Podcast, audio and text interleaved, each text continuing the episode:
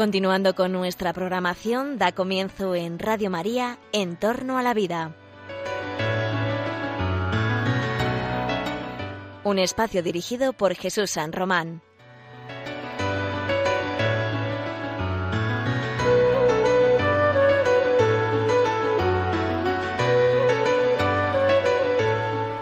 Buenos días o buenas tardes, queridos oyentes de Radio María.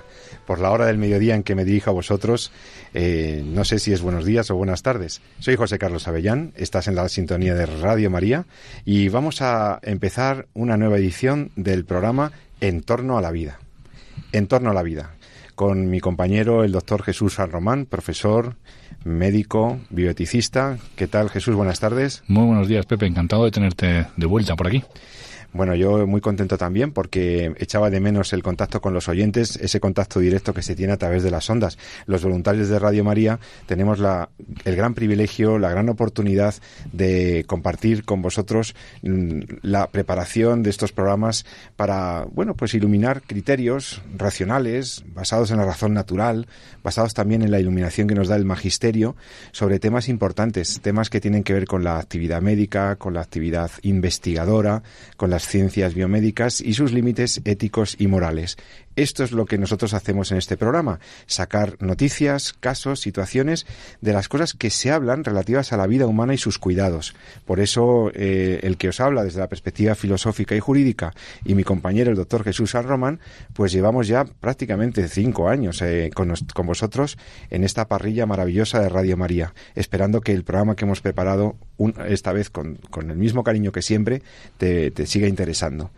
Bueno, Jesús, mira, hoy traíamos para, para hoy mm, dos, dos líneas de, de, comentario muy importantes. La primera tiene que ver con una noticia muy buena que se ha dado en la, por, por, en la Asamblea General de los Médicos, en la Asamblea General de la Asociación Médica Mundial.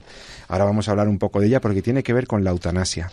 Y luego en la segunda parte del programa, si nos diera tiempo, me gustaría que charláramos un poco sobre cómo se deben analizar estas situaciones de la bioética, estas situaciones y estos casos de la bioética, porque muchas veces nos preguntan, bueno, tú eres profesor de bioética, eh, vamos a ver esta situación, ¿cómo se debe afrontar? Entonces el análisis puede tener muchas perspectivas y creo que sería interesante que lo comentáramos porque eh, estos temas son delicados, tratan situaciones muy complejas, muchas veces complicadas incluso desde el punto de vista eh, de las palabras, de los tecnicismos y requieren una aproximación adecuada.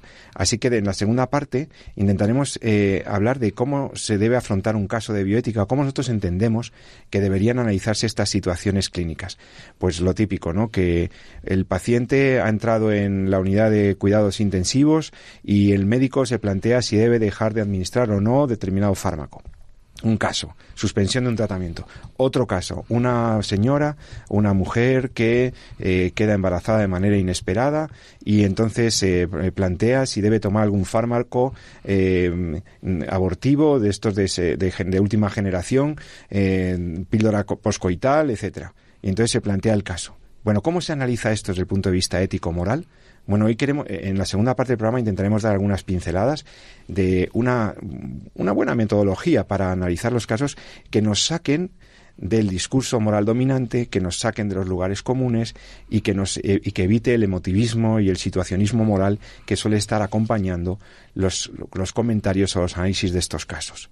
Muchas veces nos vemos influidos por la opinión pública dominante o por criterios mm, que se basan en esquemas mentales eh, perfectamente falseados, ¿no? Y que nos llevan a conclusiones erróneas. Y en ética se pueden llegar a conclusiones buenas. Es decir, hay cosas que hacer, eh, hay decisiones que tomar y esas decisiones pueden tener un curso correcto, una solución correcta, éticamente buena. Y eso es lo que nos importa. Porque, ¿qué se hace con eh, cuando mi padre está en el hospital o cuando mi, mi hijo me pide no sé qué o cuando un señor quiere tomar determinada sustancia? Bueno, qué se debe hacer es muy importante saberlo. Eso es lo que trata la ética, lo que se debe hacer y lo que no se debe hacer. La ética tiene que ayudarnos a orientar nuestras acciones, a orientarnos hacia dónde, hacia lo que a mí me parece, no, hacia lo que es bueno, hacia lo que es justo, hacia lo que es correcto. Y eso, lo bueno, lo justo, lo honesto, lo correcto, el bien, es, es accesible, se puede saber cuál es el bien. Se puede llegar a una conclusión más o menos razonada y razonable de qué es lo que se debe hacer en una determinada situación. Por eso necesitamos la, la ética, Por eso la ética y la formación moral es tan importante una educación que debe empezar desde la infancia, pero que seguramente ante temas tan complicados pues requiere un entrenamiento o una formación superior. Por eso se estudia bioética. Y por eso, os insisto, en la segunda parte del programa vamos a analizar un poco esto de cómo se deben tratar los casos de la bioética. Bueno, vamos a empezar por el principio, como, como se debe hacer, por la noticia buenísima bueno, yo creo que no sé si buenísima, pero por lo menos a mí me resulta esperanzadora de que la Asamblea General de la Asociación Médica Mundial, reunida eh, en Tiflis, Georgia, septuagésima eh, Asamblea General de esta asociación que agrupa a miles, miles de médicos de, de más de 100 nacionalidades y que se reunieron en octubre, adoptaron una resolución muy interesante, una declaración sobre la eutanasia y suicidio con ayuda médica. No podía estar de más actualidad este pronunciamiento de los médicos de la Asociación Médica Mundial, porque tenemos eh, diversas iniciativas legislativas por Europa y en particular en nuestro país, en, España, y tendentes a autorizar legalmente la eutanasia y el suicidio asistido. Eh, tenemos un gobierno en funciones que ha anunciado que si se consolida como tal gobierno, una de sus primeras medidas legislativas sería sacar adelante la legalización de la eutanasia eh, activa, voluntaria, directa. Y esto es un tema preocupante. Preocupante para los médicos, preocupante para cualquier sanitario que sabe lo que significa causar la muerte intencionada a un paciente, lo que bueno, la controversia ética que supone que está detrás de eh, la posibilidad de autorizar legalmente algo tan mm, duro y tan, tan difícil de admitir por, por la ética y por la bioética como es el homicidio compasivo que supone la, eutanasia. Eh, no deja de ser un homicidio, ahora vamos a comentar un poco. Pero eh, está de actualidad porque hay iniciativas legislativas en ciernes y porque, y me nos parece muy importante, porque la Asociación Médica Mundial no es cualquier cosa, ¿verdad Jesús? La Asociación Médica Mundial, tú como médico, a ti te resulta un foro eh, autorizado científicamente y con suficiente representatividad mundial, ¿no? Eh, sí, evidentemente. Y además es que tiene, tiene algunas declaraciones que son eh, una guía ¿no? y un, y una luz en, muchas cosas. Hay que tener en cuenta que a los médicos nos encanta asociarnos. Esto es, eh, de hecho, hay un montón de sociedades científicas y asociaciones científicas dentro del ejercicio de la profesión, porque en el fondo el desarrollo de la medicina es internacional, no responde a fronteras y se trata de buscar la verdad, buscar el conocimiento de, y entender un poco cómo podemos luchar con las enfermedades. Esto ha pegado un avance enorme en los últimos años con el tema de Internet, en el cual eh, todos sabemos más o menos eh, casi a tiempo real lo que se está investigando y lo que se está haciendo en otros países y por tanto pues nos encanta eh, bueno pues intercambiar experiencias, intercambiar opiniones. Es, un poquito la base de, de, los congresos científicos que se desarrollan anualmente en todas las sociedades, donde pues uno se va, pone, publica y comenta sus descubrimientos y, entra en contacto con otros profesionales de otros países, pues que están trabajando con el mismo objetivo, ¿no? que en el fondo es el de todos el mismo, el de curar a, a nuestros enfermos. ¿no? Entonces la Asociación Médica Mundial en el fondo es una, es una confederación, la verdad es una confederación internacional de muchas asociaciones, incluye, pues como bien decías, pues están representados pues más de 100, eh, más de un centenar de asociaciones médicas eh, incluye prácticamente a todos los países del orbe, eh, juntando pues todos los médicos por los cuales puede tener influencia, pues estaríamos hablando de, muchos millones de médicos, porque realmente hablamos de la asociación médica mundial, están prácticamente todos los países tienen su delegación, todos los países tienen su, su representación como tal, ¿no? Eh, se ha reunido, como bien has dicho, en Georgia. dentro de sus políticas, por ejemplo, dentro de sus eh, declaraciones, pues tiene una tan importante como la declaración de Helsinki, por ejemplo, a la hora de la que es de referencia en lo que son las buenas prácticas de los ensayos clínicos y casi ah sí sobre la ética de la investigación, sobre lo que se debe hacer. Casi todas las leyes eh, en sus preámbulos, porque hombre, es una asociación científica, evidentemente no es vinculante a ningún gobierno, pero casi todas las leyes sobre ensayos clínicos en sus preámbulos pues se refieren ¿no? a la declaración de Helsinki, se revisa cada cierto tiempo y, es de obligado cumplimiento desde el punto de vista ético para cualquier investigador científico, con lo cual hablamos pues de una asociación que tiene, como todas las acciones, insisto, no es vinculante en cuanto a la ley, pero tiene un peso muy importante, ¿no? al menos para los médicos.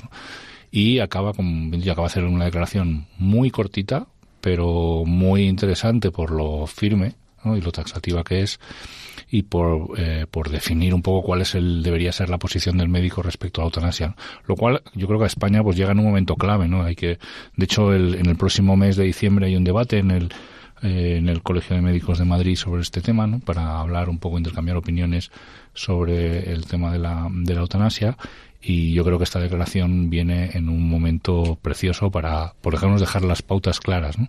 Es una declaración corta, es, hay que tener en cuenta que es la Organización eh, Médica Mundial es eso, es mundial y por tanto no todos los países pues ni están con el mismo sistema sanitario ni tienen las mismas leyes, etcétera. ¿no? Entonces, en el fondo pues sienta principios bases que deben ser pues de al menos de referencia ética no para lo que es la profesión médica porque como decíamos al principio puede que seamos médicos españoles o médicos eh, mm, franceses alemanes o chinos lo que sea pero en el fondo todos somos médicos no y la visión del médico con el paciente es, eh, es internacional es la tratar de que nuestro de hacerlo mejor para nuestros pacientes y que podamos aportar, aportarles eh, pues todo lo que sabemos para recuperar su salud es muy importante entonces lo que dices como primer como primera toma de posición para valorar esta, esta declaración. Lo hace una asamblea general de una institución, de una sociedad científica muy representativa, muy respetada y muy importante de alcance mundial, la Asociación Médica Mundial.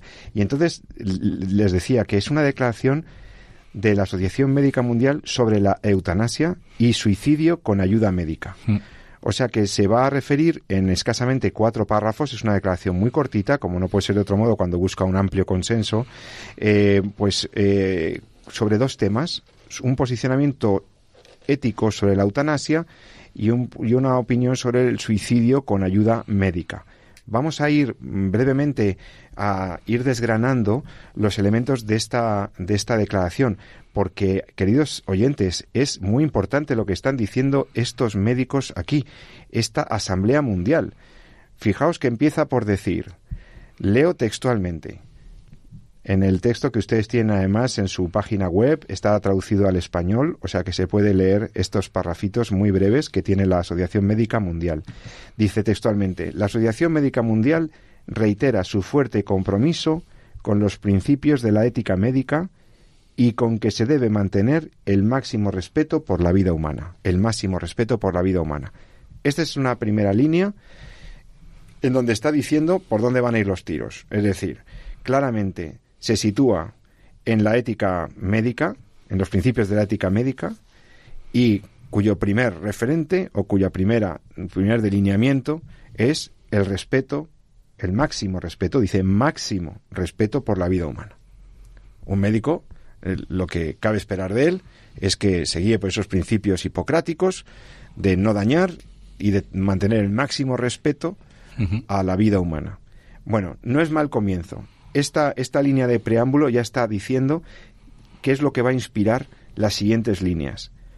Eh, y ya, ya entra, digamos, directamente en la siguiente línea a decir, por lo tanto, o sea, como consecuencia de este máximo respeto debido a la vida humana y este compromiso firme que tiene eh, la Asociación Médica Mundial con la vida humana y con la ética médica, dice, por lo tanto, textual, la Asociación Médica Mundial se opone firmemente a la eutanasia y al suicidio con ayuda médica. Punto. Esto es, mira, es importante, eh, yo quiero destacarlo porque no, no, no es fácil que una asociación mundial, que como bien dices tú busca también el consenso, eh, haga un posicionamiento tan, tan firme. Y de hecho, claro. De hecho, hay otra declaración sobre el, sobre el aborto donde se mueven entre dos aguas, ¿no? Eh, mm. diciendo, bueno, pues que las, hay, hay países en los cuales las leyes, entonces que el, médico tiene, eh, se centra más en que el médico tiene derecho a la objeción de conciencia, que hay que respetar la conciencia del médico si no se le puede obligar a, a practicar abortos si entiende que no. Y ahí, pues bueno, navega un poquito en esa declaración que es la de hace un año. Luego es mucho más firme, por ejemplo, en el tema de la investigación clínica, como decía, con el tema del respeto al consentimiento informado, el respeto a la dignidad del, del sujeto que participa en un ensayo clínico. ¿no? ahí sí que son muy firmes. Entonces, hay veces que sí que se posiciona cuando, sobre todo cuando entiende que desde el punto de vista de la Asociación Médica Mundial, pues lo que se está valorando está muy lejos de lo que es la praxis médica. ¿no? Y aquí no pasa, o sea, no termina el primer párrafo. Sin oponerse firmemente a la eutanasia y al suicidio con ayuda médica. Es importante entender que ella realmente no hace una valoración moral, sino que lo que está diciendo es que eh, tanto la eutanasia como el suicidio con ayuda médica no es un acto médico, no forma parte de la obligación moral del médico. Fíjate que habla de eutanasia y suicidio con ayuda médica. No está hablando del suicidio en general, no está hablando si el paciente, eh, o haciendo una valoración antropológica que podemos hacer aquí o en otros programas, de si el paciente eh, en el ejercicio de su libertad tiene derecho o no, la capacidad, o está haciendo bien o mal si decide quitarse la vida. Eso no, no le compete, no entra. ¿No? Lo que viene a decir es que dentro de lo que es el acto médico, dentro de lo que son los deberes de la y las obligaciones de la profesión médica, mm. eh, la eutanasia y el suicidio con ayuda médica, es decir, la, participación directa del médico en facilitar al paciente el suicidio mediante la prescripción de fármacos que le permitan eh, quitarse la vida, es algo a lo cual la, eh, por la, la propia asociación, siguiendo los principios de la ética médica, se opone firmemente. O sea, ¿Mm? que declara su firme oposición a la eutanasia y al suicidio con ayuda médica.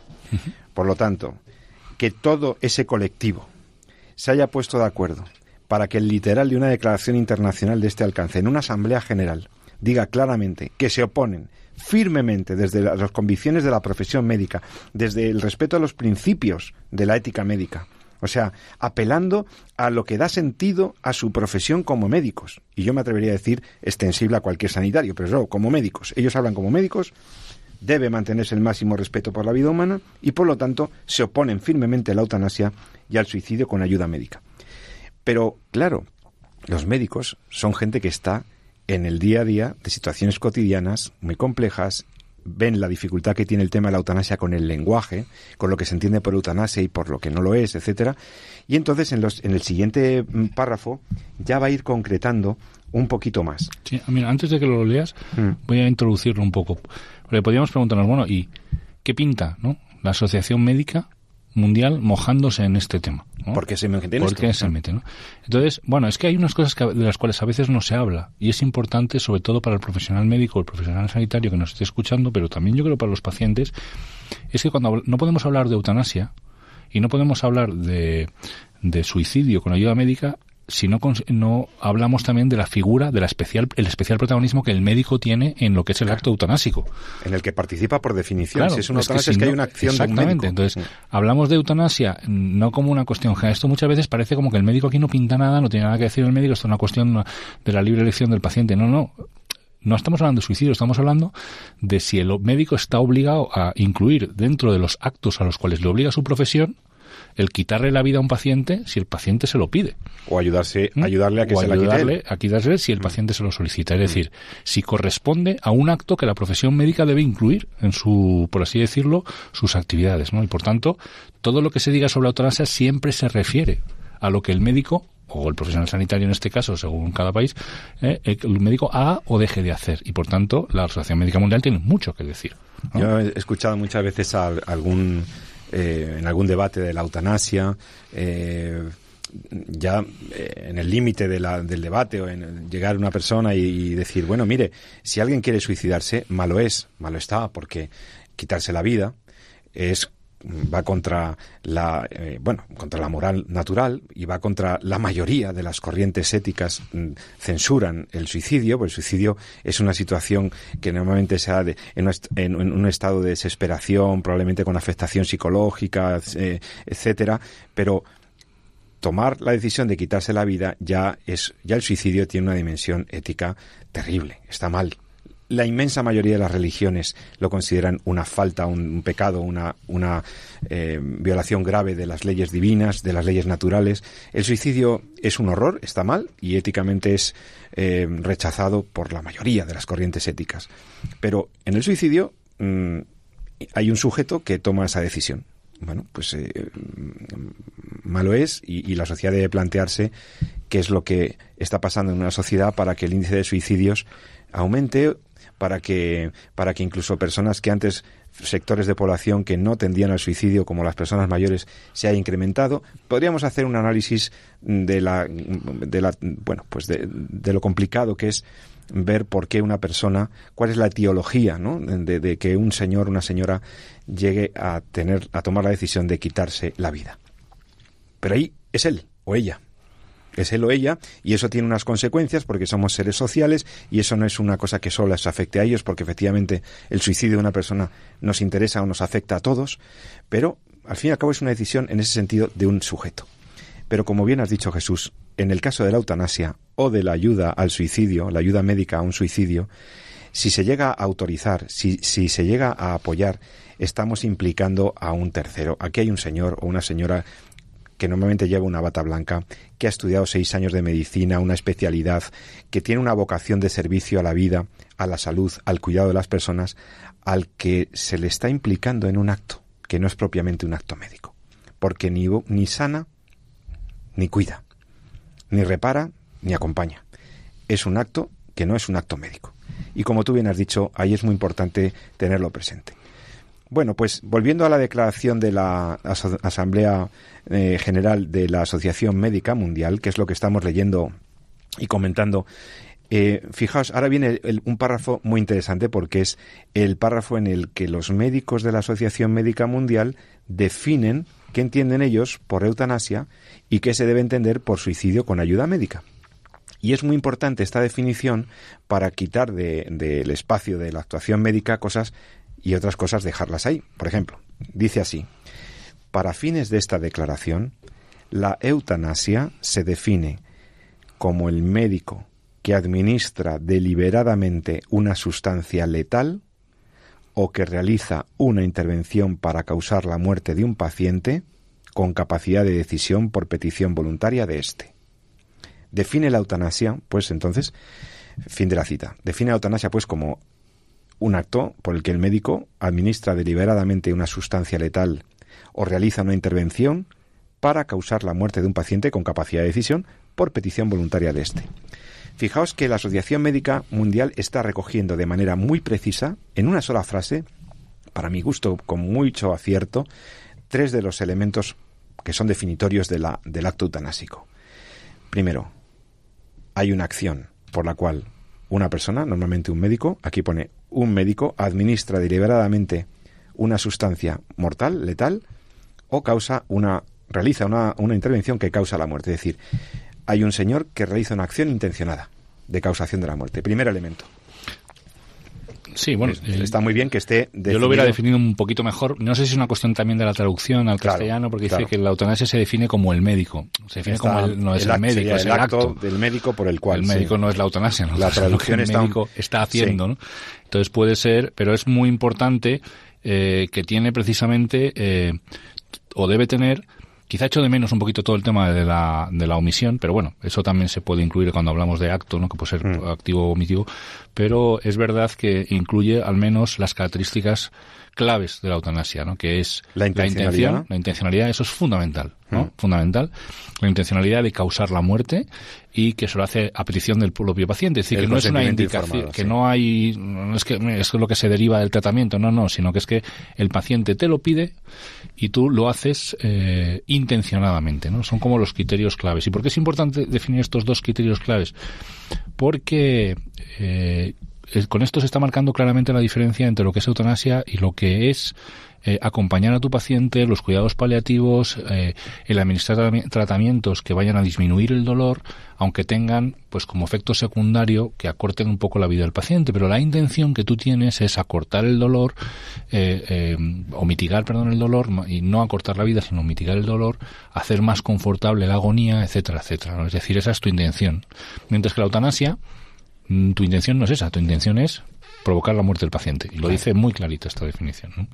aunque la finalidad última, ulterior, sea erradicar el dolor del paciente, claramente en el acto eutanásico lo que hay es una intención que decimos occisiva, es decir, de causación de la muerte.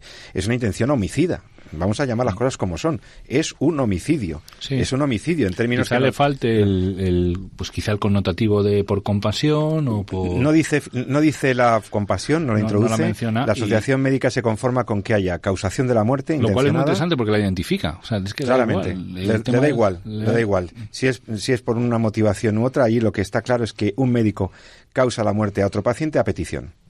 Y ahí está englobando, fíjate, ahí nosotros siempre que hablábamos de la eutanasia tendíamos a pensar, bueno, esto se tiene que dar en circunstancias de agónicos o al menos enfermedad grave, con graves padecimientos, situación de irreversibilidad de la enfermedad. Asociábamos a la eutanasia a determinadas situaciones clínicas características, ¿no? Eh, o más o menos, eh, más o menos habituales, ¿no? Cuando un paciente pide la eutanasia, que, son casos rarísimos, por lo que nos dicen los que están en paliativos y tal, es una cosa completamente excepcional, pero si, si algún paciente lo, lo pidiera o las situaciones en donde se suele ubicar la, la situación eutanásica es enfermedad terminal o situación de terminalidad de la enfermedad, mm, por supuesto el consentimiento informado, ahora hablaremos de la capacidad de decisión del paciente, ¿eh? que está en la definición, pero en todo caso sí, consentimiento informado y luego asociado a situaciones concretas de dolor y sufrimiento, dolor y o sufrimiento, eh, situación de irreversibilidad, etcétera. Aquí no. Los médicos eso les da igual. Los médicos en el sentido no les da igual, obviamente, pero quiere decir que a efectos de la definición lo que están diciendo claramente es centrarlo en los dos elementos clave: la intencionalidad de causar la muerte a alguien que la pide. Y entonces aquí ya no hay, eh, ellos están metiendo en el acto eutanásico eh, todos aquellos actos que contribuyen a la muerte del paciente. Y eso para un médico, o sea, los, médicos no están enseñados, no estáis enseñados para matar. Ahí es donde choca con la profesión médica claramente. Entonces, ni a petición, petición voluntaria, etcétera. El tema de la petición voluntaria también merece alguna reflexión, algún comentario, porque siempre se ha dicho que la eutanasia es un, la petición de eutanasia o el suicidio se basan en un personaje, en una persona, un paciente competente, es decir, alguien que tiene capacidad decisional. Alguien que tiene, digamos, la autonomía suficiente como para que le respetemos su derecho a determinar el momento de su muerte. Y eso, y eso es una presunción eh, verdaderamente compleja en muchos casos. Y, algunas veces que incluso ha sido muy puesta en cuestión. Muy ¿eh? puesta en cuestión, porque vamos a ver, ¿cuánta autonomía tienes tú cuando entras en un hospital? Vamos a ver, yo estaba hace poco en un hospital, como sabéis, por una cosa menor, que me ha quitado de los micrófonos, y tú cuando llegas al hospital, los oyentes lo saben, lo primero que te ponen es la batita azul o verde eh, eh si es que te la ponen, eh, entras a un quirófano y te dicen que, que, si has firmado el consentimiento informado y entonces tú que estás doliente o sufriente eh, estás en unas condiciones muy poco muy poco adecuadas para tomar decisiones. Perdóname que te diga, hay personas que están sufriendo mucho y que incluso tienen problemas en el control de su conciencia, etcétera. ¿Cómo podemos presumir que estos pacientes tienen autonomía? ¿Cómo puede un médico, le, podemos endosar a los médicos la evaluación del grado de autonomía de un paciente como para tomar una decisión tan grave como pedirle a su médico que le mate? Estamos haciendo una presunción enorme de la autonomía del paciente que no es, no es tal en la mayoría de los casos. Y al final, ¿quién toma las decisiones? ¿Las toma el paciente sufriente o doliente o muriente? No, pues yo te digo, eso está muy, muy cuestionado. Y, al final, lamentablemente, se restringe todo al marco legal. De si estás capacitado legalmente para tomar la decisión, si eres menor de edad o no, ¿no?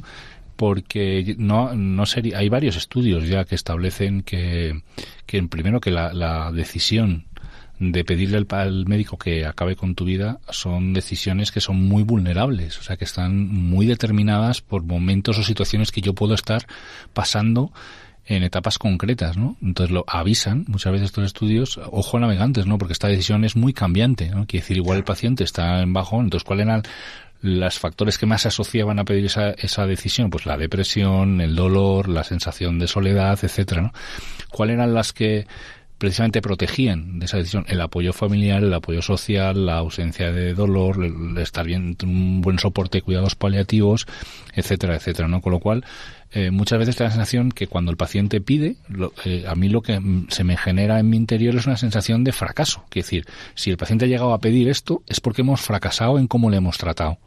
No porque el paciente esté en una situación que no pueda soportar, sino porque nosotros le hemos dejado una situación por la cual el paciente ya no puede pasar.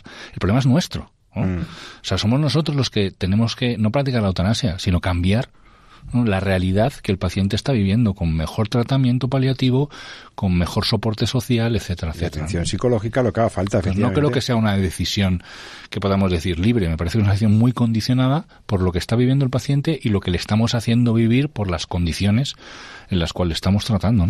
Eso es a lo que voy, que está muy bien que los médicos aquí, la Asociación Médica Mundial, estamos comentando en Radio María este, esta resolución, esta declaración de la Asociación Médica Mundial sobre eutanasia y suicidio con ayuda médica, que a la que dieron lugar el pasado mes de octubre, está importantísima sociedad científica mundial, la, Asociación Médica Mundial. Y en la definición que hace eutanasia estábamos destacando estos dos aspectos. La intencionalidad de la causación de la muerte por parte del médico es un elemento clave, pero luego estábamos poniendo en duda el tema de la autonomía del paciente. O sea, hasta qué punto personas en estas condiciones están realmente en condiciones de competencia como para pedir eh, una cosa tan difícil y tan complicada como la muerte.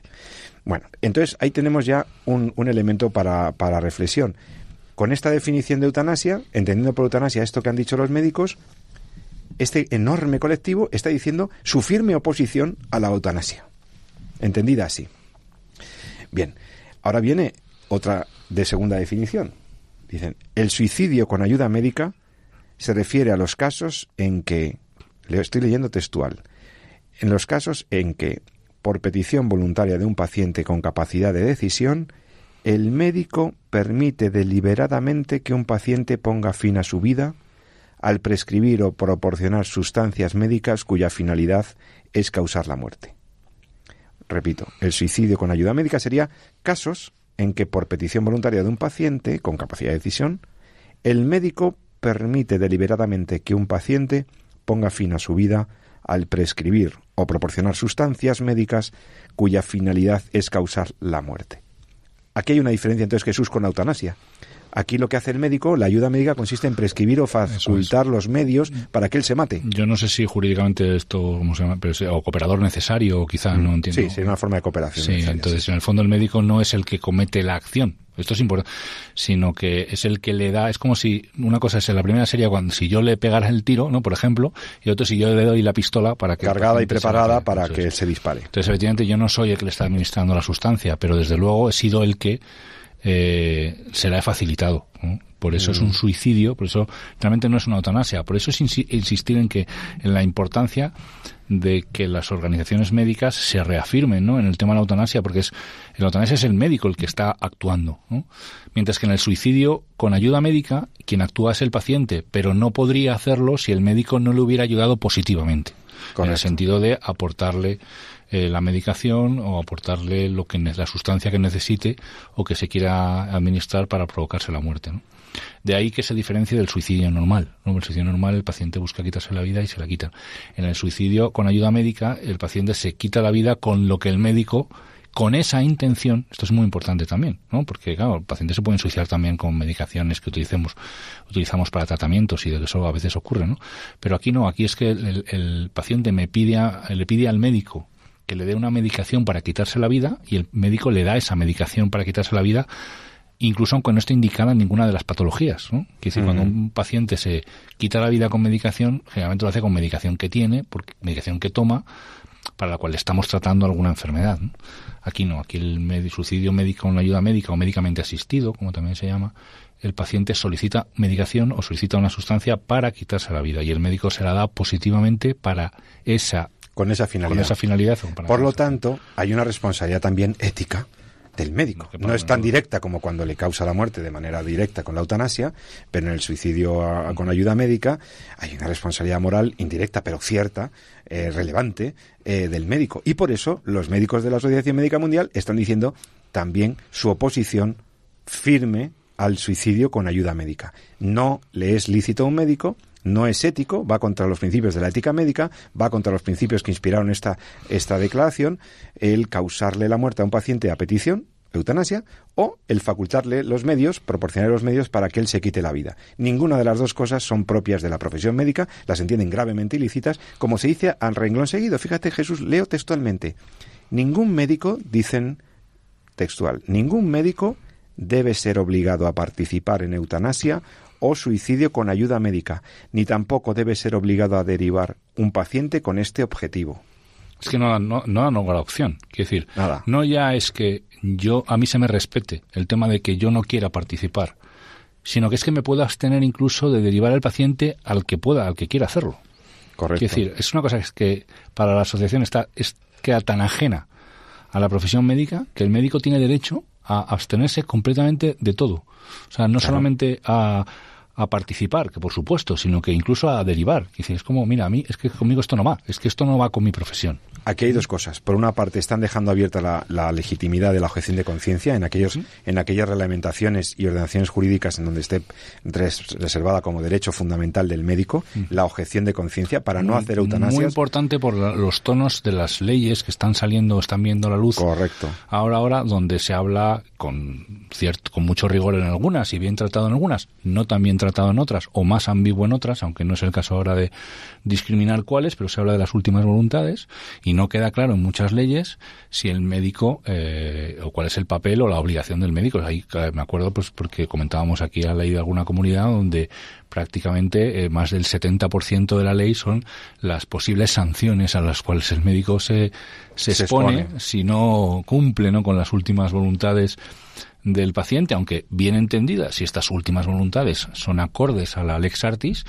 eh, pues hombre, tampoco habría ningún problema, que es el, último el último párrafo también que tiene. Sí, ahora vamos a ello, pero yo quería destacar eso, por una parte que está dejando claramente mm, prescrito que ningún médico debe hacerlo ni, y además que ningún médico debe ser obligado a participar en eutanasia alguna o en suicidio con ayuda médica, ni tampoco a derivar a otro a otro compañero este, este, este acto, cuando el acto tiene el objetivo de eso, de ayudar a alguien a matarse o, a causar la muerte eutanásica.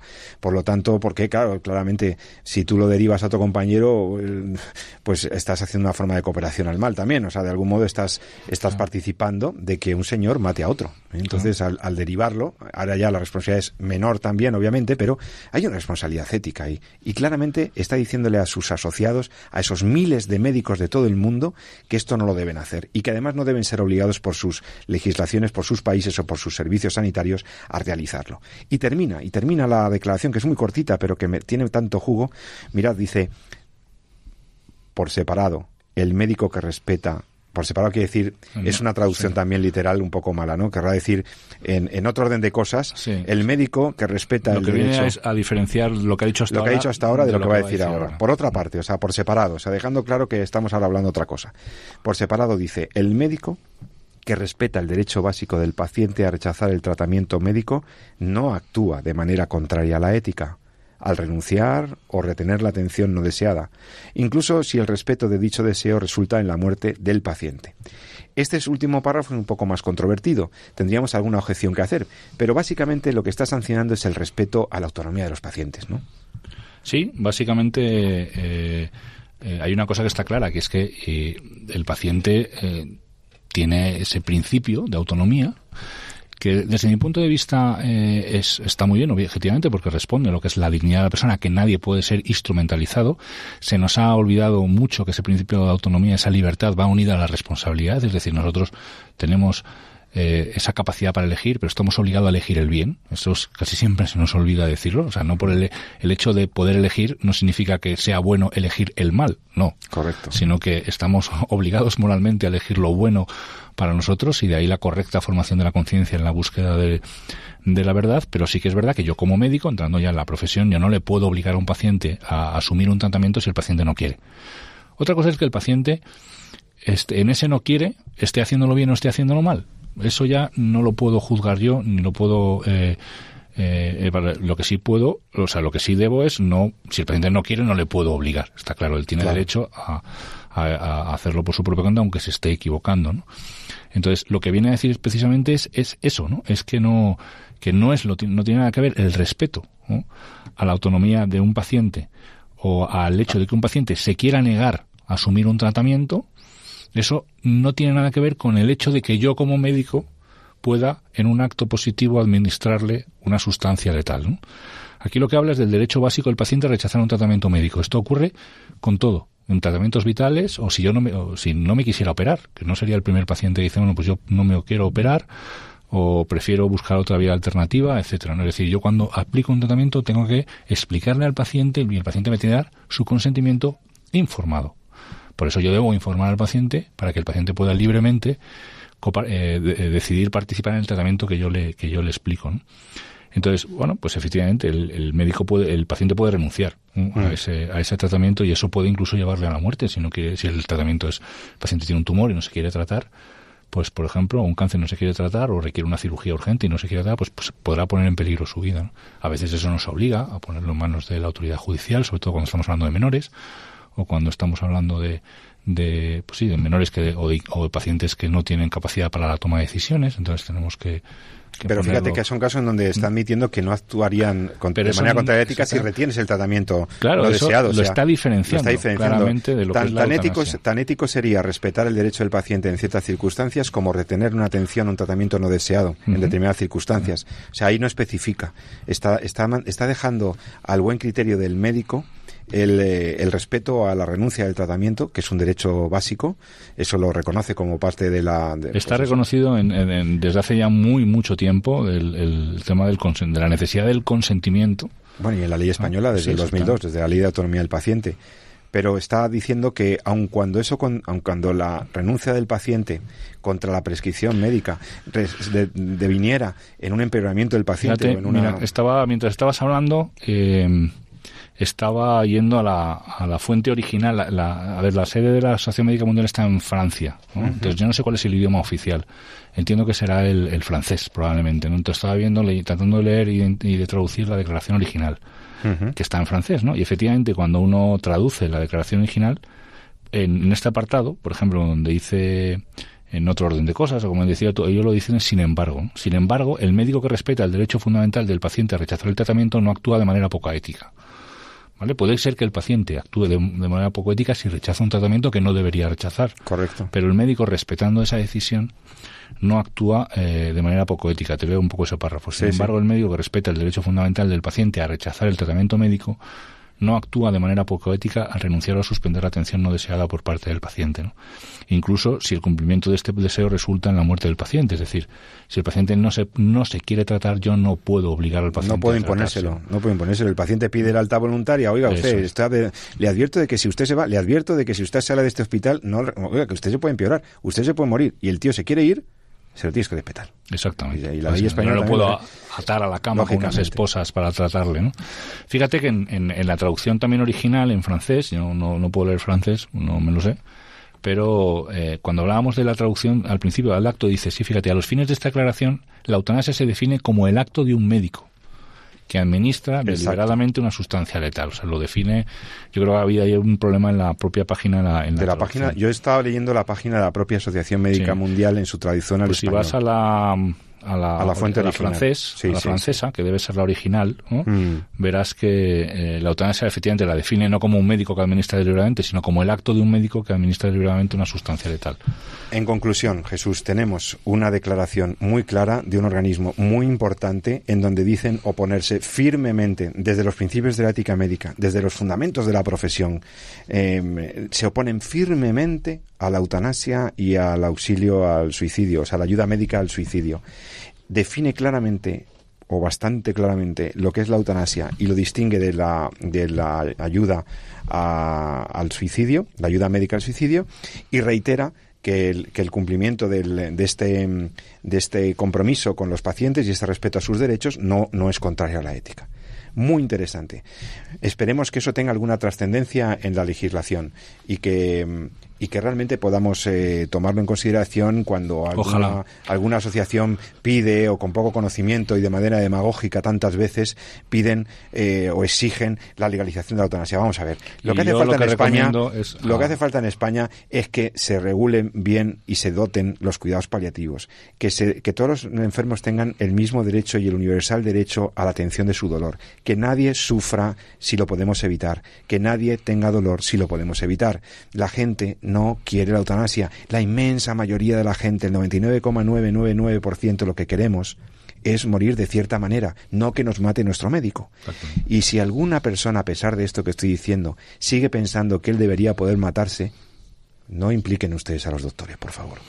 Espero que esto se tenga en cuenta. Ahora, seguramente en estas fechas eh, empezará a haber, eh, de hecho, como ya comentábamos al principio, ya hay uno ya este mes que viene, el mes de diciembre, pues reuniones, debates o puestas a intercambios de puntos de vista o como se quiera llamar, foros en los colegios profesionales de médicos donde se hablará de esto. No es malo hablarlo. De hecho, esto es una asociación ¿no? médica mundial, ¿no? Y sería muy bueno, espero, no creo que no puede ser de otra manera, que se tenga muy presente esta declaración. Bueno, pues recuerdo que a los oyentes que estáis en Entorno a la Vida, el programa de Radio María, que trata los temas de la bioética con el doctor Jesús San Román y yo mismo, José Carlos Avellán, intentando, hemos estado desgranando esta declaración de la Asociación Médica Mundial. Y ahora, en los, en los tiempos que nos queda del programa, vamos a intentar ver cómo sería.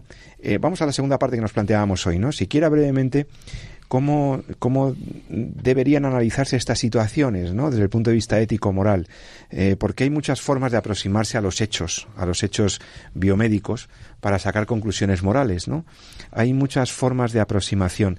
En esta, en esta segunda parte, en estos últimos minutos, querríamos hacer algunas sugerencias a los formadores, a los docentes y a la gente que se dedica a la bioética, algunas sugerencias de y también a cualquier oyente que lo que luego mañana tiene un hijo que le hace una pregunta y quiere saber, bueno, vamos a ver, cómo yo puedo desgranar lo ético de un de, una situación técnica, de una situación clínica, ¿no? Pues ahí hay efectivamente hay muchas formas de aproximación, Jesús. Yo esto lo he, lo he trabajado desde la eh, bueno en mi afán por encontrar la mejor forma de enfocar mis clases y mis investigaciones en bioética y te diré que ahí los, los docentes de, de este tipo de asignaturas de ontologías ética bioética ética medioambiental etcétera nos encontramos con em, primero con algunas dificultades previas que hay que, que hay que saber soslayar probablemente y hay que ser conscientes del entorno en el que estamos después eh, con diversas formas de aproximación a los casos, hay diversas teorías o formas de, dar un, hacer un análisis de una situación como esta, y, también hay diversas metodologías ¿no? para, para afrontarlas. ¿no? No sé, yo aquí me, me, gustaría lanzar la pregunta, ¿no? ¿Cómo podemos eh, hacer acertadamente el análisis de una situación tan complicada pues, pues eso, como una suspensión de un tratamiento, como la administración o no de un fármaco, como la retirada de un tratamiento, como la dispensa o no de un medicamento, tantos casos que tienen una dimensión moral, ¿no? Tiene una dimensión ética. Bueno, eh, aquí voy a hacer una breve reflexión sobre las dificultades que nos podemos encontrar y tú ya me dirás, Jesús, si no estás de acuerdo en que algunas de las dificultades que yo veo, tú ya te las has encontrado también en tus clases de bioética en la universidad y en las conferencias que tú das. Yo veo aquí, primero, una dificultad que está en nuestro tiempo, en nuestra sociedad, mm, que es eh, la mentalidad con la que mm, leemos y escuchamos las cosas, eh, nuestra cultura, nuestra mentalidad dominante, podríamos decir, nuestro sistema de pensamiento más, más, eh, más acendrado y más extendido, tiende a pensar que estas cosas de la ética, de la moral, son cosas, primero, muy privadas, son cosas de cada uno, donde cada uno de una manera subjetiva debería evaluar las cosas. Son cosas, eh, primero, muy privadas, donde no cabe un juicio objetivo, sino que siempre harías una valoración muy personal.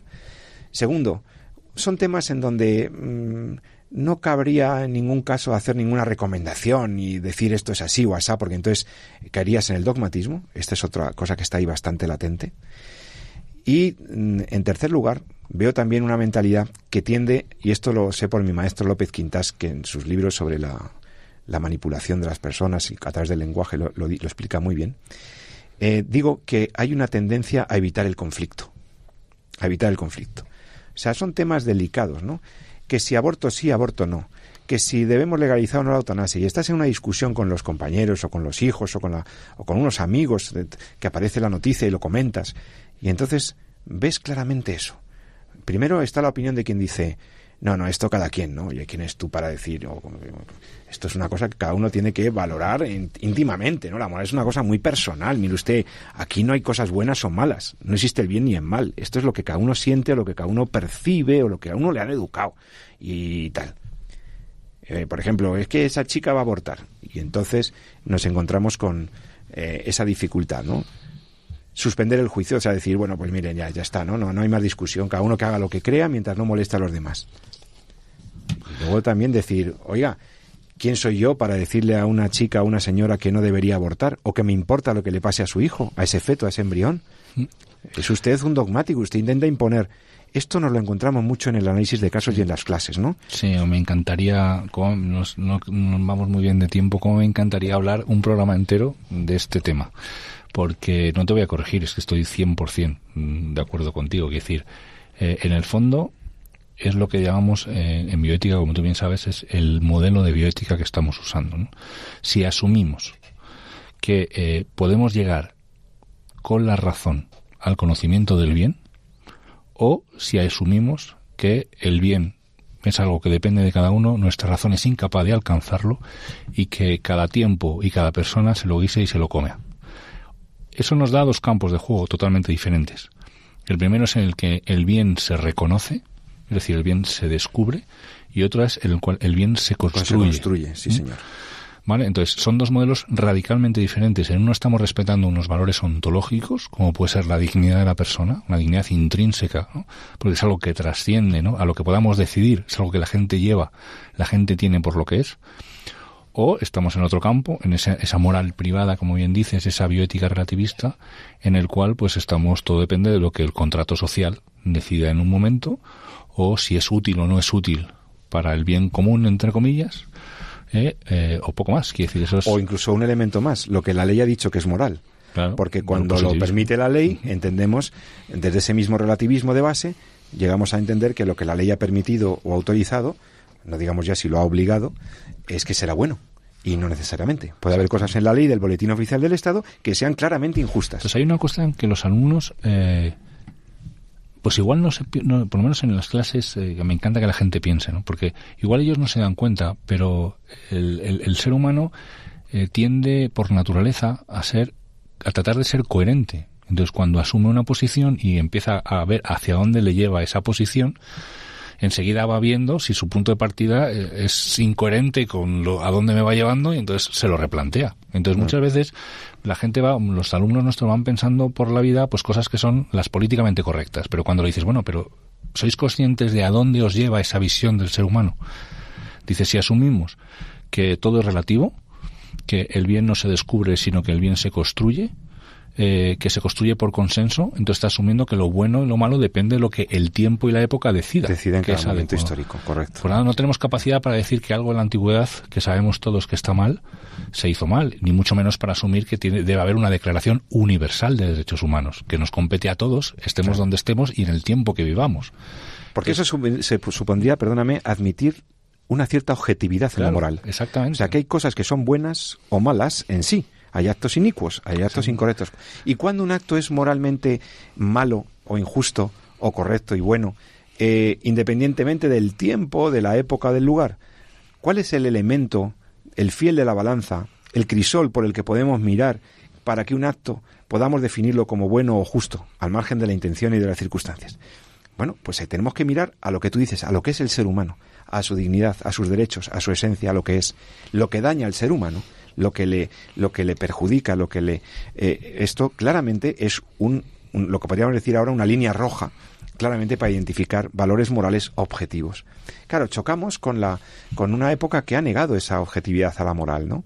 Y entonces, pues aquí tenemos una primera limitación. Entonces, algunas estrategias que podremos desgranar en otros programas si queréis, pero que me parece muy importante para analizar. Primero, ayudar a las personas, a, los que nos escuchan, a nuestros hijos, a nuestros jóvenes, a nuestros alumnos, a plantearse las preguntas correctas, sin prejuicios, con una mente abierta. Los chicos, la gente joven en particular, no tiene tantos prejuicios, es decir, es más fácil eh, que están abiertos al bien y a la belleza sin tantos prejuicios como lo, estamos los adultos, ¿no? Entonces, no renunciar a una educación moral, no renunciar a presentar el bien y la verdad y la belleza de manera atractiva, intentar que mm, nos demos cuenta de que hay que superar ciertos prejuicios relativistas ¿eh? y que no es lo mismo eh, una cosa u otra porque hay una verdad. Y a partir de ahí, eh, saber que tú no tienes toda la verdad, que todos tenemos una aproximación a la verdad que es compartida, que es sinfónica, y que, porque lo contrario sí que sería el dogmatismo, pero no caer en el relativismo. En esto de los casos de ética es muy importante no caer en ese, en ese presupuesto relativista, superar ese nivel hacer las verdaderas preguntas, partir de la realidad, una realidad y una verdad que no se construye con el lenguaje, ni con las modas, ni con la política, ni con la ley, sino que se descubre en la realidad de las cosas y en su esencia. Sí, que se enfrenten a sus decisiones. La, recta moral es muy coherente. Claro. Entonces, cuando tú estás en una premisa sólida, eh, y la enfrentas a, a, lo, que ella te lleva, esa premisa te lleva, esa una forma de pensar siempre te lleva a otra forma o a otras consecuencias. Entonces, cuando tú analizas si tu forma de pensar es coherente con, con eso, no te choca, pues, pues adelante, ¿no? Si el hecho de pensar que todo relativo te acaba llegando a sitios en los cuales no, no, por aquí no puedo pasar, pues tendrás que replantearte, ¿no? ¿Cuál es tu punto de partida? Bueno, pues con eso yo creo que hemos dejado ahí una, un aliciente para futuros programas, para compartir con otros compañeros, formadores y profesores las dificultades que puede tener y las, y las estrategias para eh, afrontar estas situaciones de la bioética. Hemos hablado también de la declaración sobre eutanasia y, y ayuda médica al morir de la Asociación Médica Mundial, de, la de, de, esta Asociación Médica Mundial, si correcto lo he dicho bien, en donde se define claramente la eutanasia y, y estas otras conductas como contrarias, firmemente contrarias eh, al acto, a la ética médica.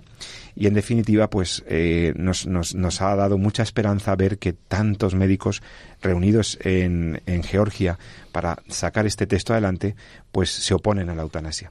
El magisterio de la Iglesia es clarísimo en este punto, porque se basa en la verdad del ser humano, se basa en la verdad del bien que nos da, que nos da el Señor y que, y el valor de la vida, que es un valor sagrado e inviolable.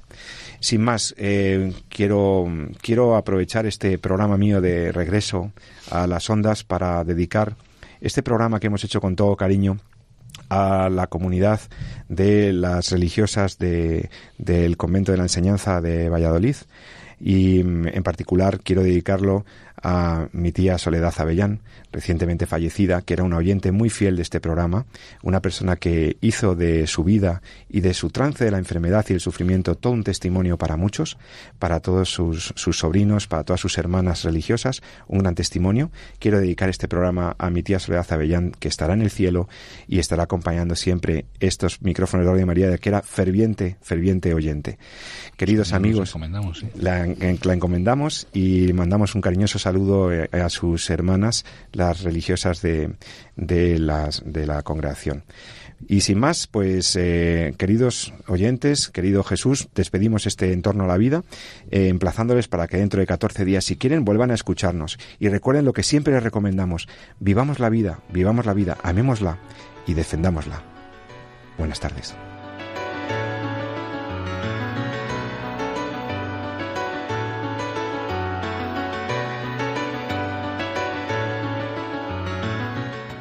Finaliza así en Radio María, En torno a la vida. Un programa dirigido por Jesús San Román.